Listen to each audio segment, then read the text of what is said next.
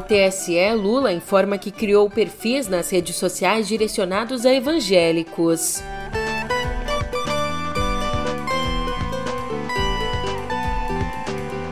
Enquanto isso, assinando aos católicos, Bolsonaro assiste a missa em Brasília.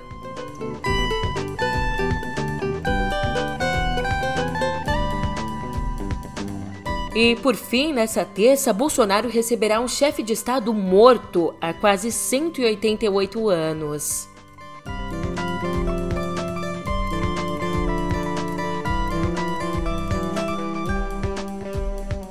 Um ótimo dia, uma ótima tarde, uma ótima noite para você. Eu sou a Julia Keck e vem cá, como é que você tá, hein? Eu não sei por aí, mas por aqui tá uma baita friaca, típica segundona preguiçosa. Por isso eu apelo, te desejando aqui coragem, coragem, muita força, foco e fé para enfrentar a semana toda. E falando em fé, a gente tem muito que conversar no pé do ouvido. Música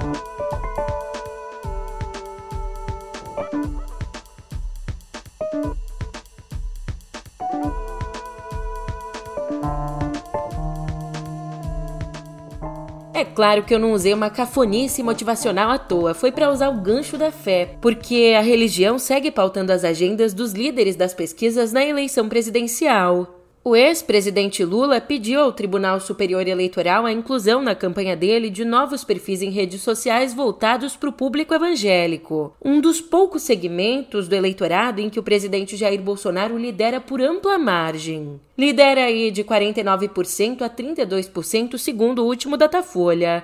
E, de acordo com a assessoria do PT, os perfis foram criados a pedido de evangélicos que apoiam Lula. Já Bolsonaro, que vem participando ativamente de eventos evangélicos, assinou ontem aos católicos ao assistir a uma missa na paróquia Nossa Senhora da Esperança em Brasília. De Estado e responsáveis dos poderes públicos, para que Deus dirija seus, seus corações na promoção da paz e no serviço de todos. Rezemos. E e nessa missa ele estava acompanhado da primeira-dama, Michele, que é evangélica e vem assumindo um protagonismo na briga por esse eleitorado. E como a gente falou de Bolsonaro, agora a gente conversa sobre o partido dele. O PL decidiu fechar os cofres aos candidatos do partido que escondem o presidente Jair Bolsonaro nas campanhas locais. A legenda, que conta com 288 milhões de reais do fundão, avisou aos diretórios regionais que a verba só vai ser liberada para aqueles que associarem Bolsonaro à própria propaganda. Daí, para se certificar, o PL pretende, por exemplo, monitorar as publicações dos candidatos nas redes sociais. E com isso, de um lado, o PL quer evitar que estados nos quais o ex-presidente Lula apareça em vantagem, os filiados procurem ficar neutros, se afastarem de Bolsonaro na disputa. Do outro lado, o partido lida com o problema do inchaço de seus quadros com a entrada de Bolsonaro e o grupo dele esse ano, o que drena o fundo eleitoral que foi calculado sobre a bancada em 2018. Enquanto alguns candidatos escondem Bolsonaro, outros tentam colar nele, mesmo não contando com o apoio formal do presidente. Jamais estarei ao lado do PT e do Lula. Você pode escrever na pedra. Em relação ao Bolsonaro, uma coisa eu posso dizer: nós temos o mesmo adversário. No Paraná, o ex-ministro Sérgio Moro, candidato ao Senado, aposta tudo no antipetismo, dizendo que jamais estará ao lado de Lula e do PT. Aí, sobre Bolsonaro, que o trata como traidor, Moro diz que os dois têm o mesmo adversário. Será que ele tá falando aí do Brasil? Brincadeira, lembrando aí que Moro deixou o governo falando que o principal adversário dele era a corrupção e que, portanto, não podia mais ficar no governo. Mas, ao tentar essa aproximação com a imagem de Bolsonaro, Moro só esqueceu de combinar com o deputado Paulo Martins, que é, de fato, o candidato bolsonarista ao Senado pelo Estado. Dança, gatinho, dança! É, mas se Moro não conseguir a vaga no Senado, pelo menos ele tem um troféu da Champions League, né? Quem é que tem isso? Sérgio Moro! Neste momento entrego o troféu da Champions League ao senhor, que equivale é aqui na gravura. Eu fiz questão de colocar Sérgio Moro, a maior estrela do combate à corrupção brasileira. Beijo no coração, Sérgio Moro. A paz de Deus! Eu peço Ai, ai, parece piada, mas é verdade, tá? Como lembrar é viver, eu trouxe aqui esse momento inesquecível em que, lá em 2019, o deputado Boca Aberta homenageou o então ministro da Justiça, entregando para ele um troféu parecido com o da Champions. Ai, ai, como o assunto são circunstâncias improváveis que se tornaram realidade na utopia que a gente vive. Gente, vamos almoçar? É palmito em conserva? Não, é cogumelo em conserva. Também não, é coração. Ó, só se não é um milagre. Na terça, Bolsonaro vai receber um chefe de Estado morto há quase 188 anos. É, ele vai receber o coração de Dom Pedro I, primeiro governante do Brasil independente. Muitas dúvidas sobre as conservas. Quanto tempo dura? Dá para deixar fora da geladeira? Como é que faz para armazenar a conserva? O coração, preservado em vidro com formol, foi enviado pelo governo de Portugal para as comemorações do bicentenário da nossa independência. E, segundo o chefe do cerimonial do Itamaraty, o ministro Alan Coelho de Celos, o coração será recebido no Brasil como chefe de Estado e será tratado como se Dom Pedro I fosse vivo entre nós. Eu vou repetir devagar aqui para você processar. Cara, tá sendo gasto dinheiro público para trazer um órgão de um homem morto há 188 anos de Portugal para o Brasil para comemoração do Dia da Independência. Ave Maria, é muito mau gosto, hein? Enquanto isso, lá fora, autoridades russas estão buscando os culpados pelo atentado que matou na noite de sábado Daria Dugina, de 29 anos, filha do ideólogo ultranacionalista Alexander Dugin, considerado o guru de Putin. De acordo com as informações iniciais, o carro que ela dirigia foi destruído por uma bomba colocada na parte de baixo. Para autoridades e amigos da vítima, o pai dela seria o alvo, já que o carro era dele e estava previsto que os dois iam estar tá juntos. A porta-voz do Ministério do Interior da Rússia, Maria Zakharova, insinuou, sem apresentar provas, a participação do governo da Ucrânia no crime, o que foi imediatamente negado por Kiev.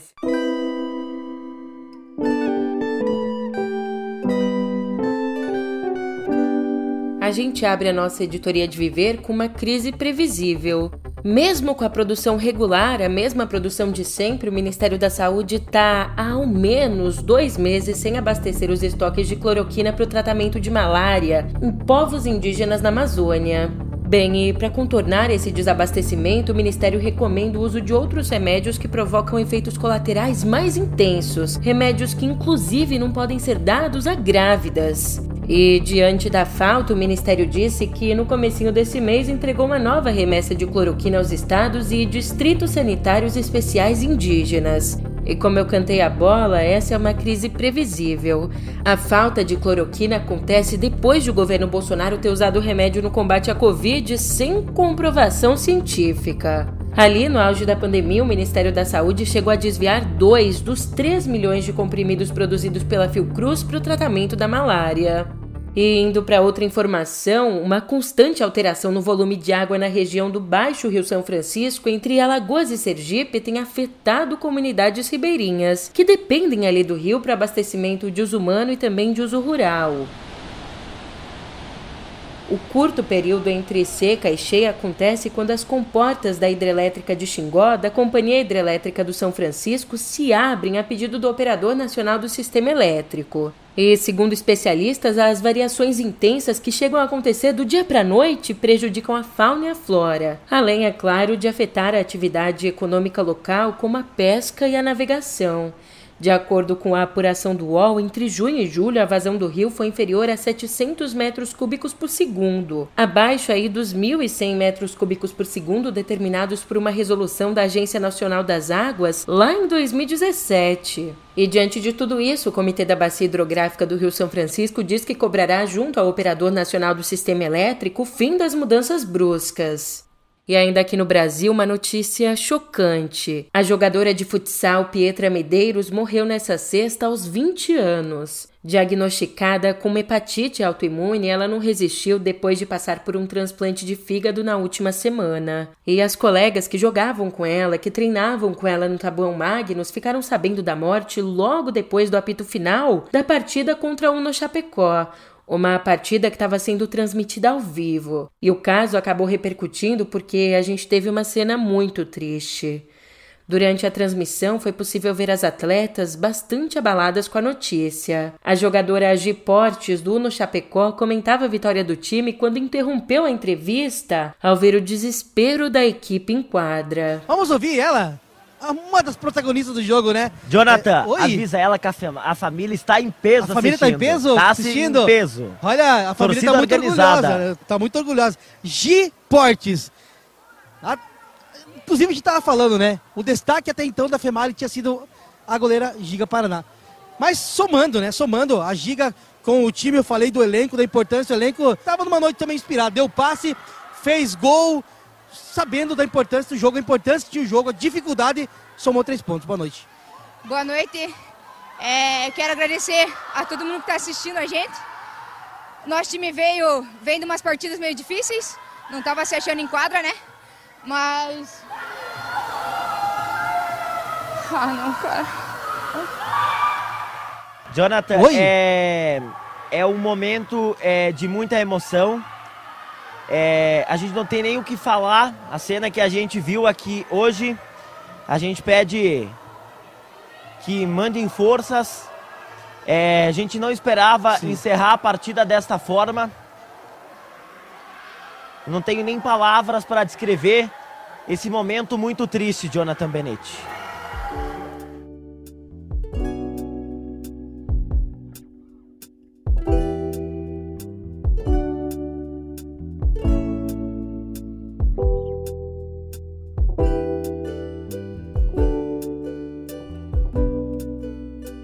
E quem dá as caras aqui em Cultura é o Festival de Gramado, que chegou ao fim no sábado. E o longa Noites Alienígenas de Sérgio de Carvalho foi o grande vencedor da 50 edição do festival. Sendo o primeiro representante do Acre na mostra competitiva, o filme levou seis quequitos.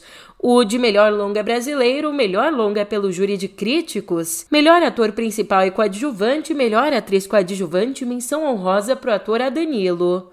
Já quem levou o Kikito de melhor atriz foi Marcélia Cartacho por A Mãe.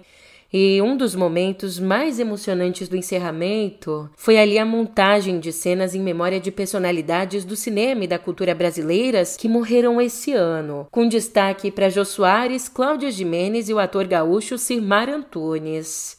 E já que a gente falou nela, Cláudia Jimenez. Edileuza, eu agora, como mega empresário de grandes estrelas, estou precisando de novas contratadas. Chega aqui. E olhando para você, olhando para essas formas generosas, para esses montes túrgidos, carnudos e apetitosos, olhando para tudo isso que podia ter sido não foi. Fala, Bela, vamos ao texto, faz tá favor. Tá bom, tá bom. Eu penso o seguinte.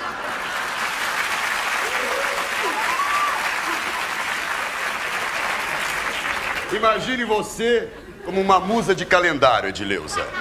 Você numa folhinha de calendário. No seu caso, ia ter que ser um outdoor. Mas tudo bem. Você lá, pela dona, só com um pneu, tapando o triangulinho do amor. E embaixo, Missy Borracha. E ao lado a senhora, sua mãe, me passando a faixa, né? Oh.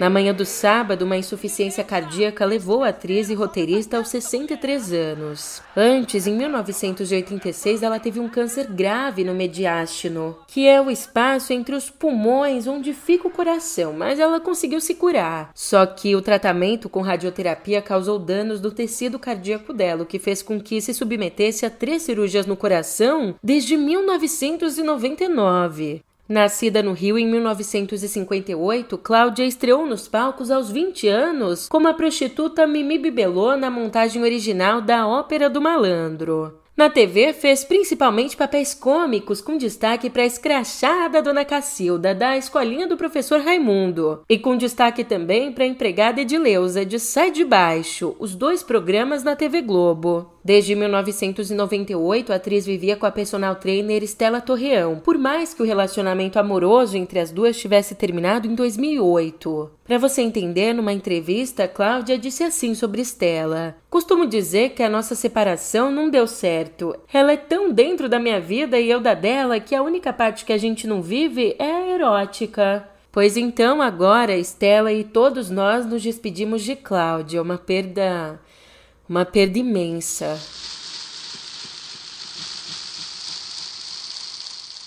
E o show tem que continuar, né? Então, continuando aqui com as notícias, a novela da fusão da Warner com a Discovery. Acontece que parece não ter fim o esvaziamento da HBO Max depois dessa fusão. Depois aí do cancelamento de filmes como Batgirl e Scoob Holiday Hunt, filmes que estavam praticamente prontos, na semana passada o serviço de streaming perdeu pelo menos 36 títulos entre filmes e séries. E desses 36, 20 eram produções originais, ou seja, não tem como serem vistos em outras plataformas. Em um comunicado, a empresa disse que está trabalhando para unificar os catálogos da HBO Max e da Discovery Plus e que esse trabalho todo inclui a remoção de parte do conteúdo.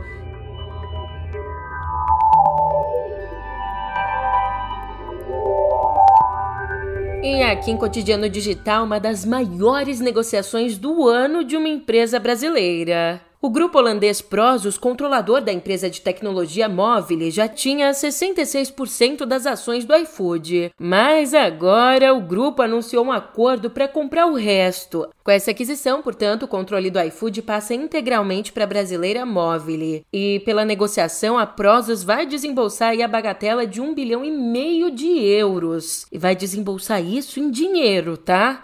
Além disso, o acordo também prevê um adicional de 300 milhões de euros por performance do iFood nos próximos 12 meses. Com isso, no total, o aplicativo passa a ser avaliado em cerca de 5 bilhões e 400 milhões de euros, ou, se você preferir, aí no nosso dinheirinho, 27 bilhões e 300 milhões de reais. Quase nada, né? Quase nada. Falando aqui de uma outra figura praticamente irrelevante, a gente conversa sobre o Marquinho é que os usuários reclamaram bastante da aparência de uma imagem de divulgação do metaverso da Meta, o Horizon. Então, depois de tanta reclamação, o presidente da companhia, o Mark Zuckerberg, prometeu que logo logo a plataforma vai ganhar uma nova atualização. A foto publicada na semana passada mostra o personagem virtual de Zuckerberg em frente ali às representações da Torre Eiffel e da Catedral da Sagrada Família. Só que retrata tudo isso de uma forma muito simples. O objetivo era anunciar a chegada da plataforma na França e na Espanha, mas a imagem não agradou muito e foi alvo de críticas dos usuários, que ironizaram o fato do metaverso da empresa não ter uma aparência muito atrativa, mesmo depois de receber investimentos altíssimos. Então foi aí que o presidente da Meta decidiu publicar uma nova foto com um visual repaginado, uma amostra do que virá a ser a nova atualização prometida. Para você entender, o metaverso seria aí uma realidade alternativa, uma realidade virtual. Só que nessa imagem que o Mark Zuckerberg publicou, ele aparece ali como um avatar do Wii, sabe aqueles avatares bem simples, o que não é lá muito uma realidade virtual. E por aqui a gente também fala de segurança, porque um estudo feito pelo pesquisador de privacidade e ex-engenheiro do Google, o Felix Kraus, revelou que o navegador web embutido no TikTok pode rastrear as teclas digitadas pelos usuários do aplicativo. Esse recurso levanta várias preocupações sobre a privacidade e o uso de dados, já que a funcionalidade pode ser usada para rastrear os hábitos online dos usuários. Inclusive, já hoje em dia, o TikTok vem sendo investigado por legisladores americanos sobre como trata as informações coletadas lá na plataforma de vídeos. E ufa, depois de tanta informação, eu vou me despedindo. Eu tô indo nessa, mas a semana tá só começando. A gente se vê por aqui amanhã. Até lá!